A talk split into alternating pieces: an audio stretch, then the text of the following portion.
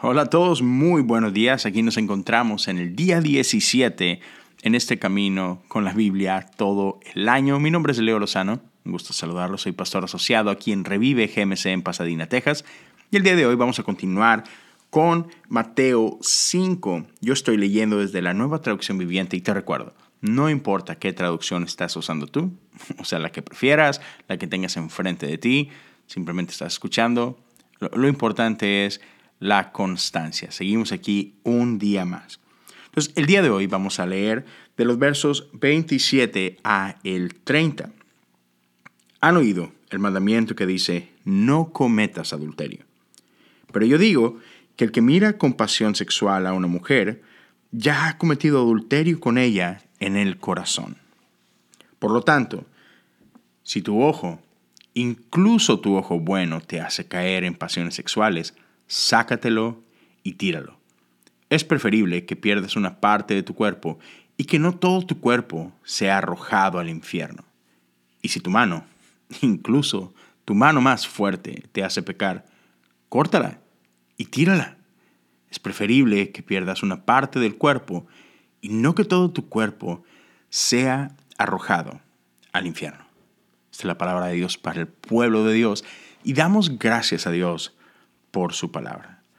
E, esa es una enseñanza fuerte y hay mucho que podríamos hablar de esto. Hay mucho escatológico que podríamos hablar de ello, pero ya, e, es fácil perdernos en las ramas si no tenemos cuidado. Y lo que quiero dejarte con esto es el énfasis que Jesús hace. Creo que a veces nosotros nos encanta jugar con las líneas, nos encanta jugar con los límites. Hoy tengo 42 años, pero recuerdo mis años de joven. Y típicas preguntas que le hacíamos a nuestros líderes o a nuestros pastores o a los pastores de jóvenes era, ¿esto es pecado? ¿Puedo hacer esto? ¿Está bien si puedo hacer esto otro? Realmente lo que queríamos, a lo que queríamos llegar era, ¿qué tan lejos puedo llegar sin que sea considerado pecado? Y acá Jesús, Jesús es claro, o sea, no, no solamente está hablándonos de el acto en sí, ya, no solamente es tener relaciones con, con, una mujer que no es tu esposa, ah, no solamente eso es pecado, sino Jesús lo lleva más allá y nos deja claro de que, hey, lo que pasa en tu corazón es tan importante como lo que terminas o no haciendo. Y hoy por hoy podemos decir, ¿no? si, si, nos vamos un poquito a las, a las ciencias y demás, podemos entender que toda acción que llegamos a hacer nace primero en nuestra mente. Antes de hacer cualquier cosa, primero la consideraste. Primero la estuviste masticando ahí en tu mente, estuviste, hmm, y esto, y si lo hago, y si le digo, y si no, y, ¿sabes? Primero dejamos que se, que se guise ahí e, en nuestro corazón, en nuestra mente, y después termina en una acción. Entonces Jesús por acá nos advierte de que, hey, hey, cuidado, no solamente con lo que haces, sino con aquellas cosas que tú consideras en tu corazón. Mm.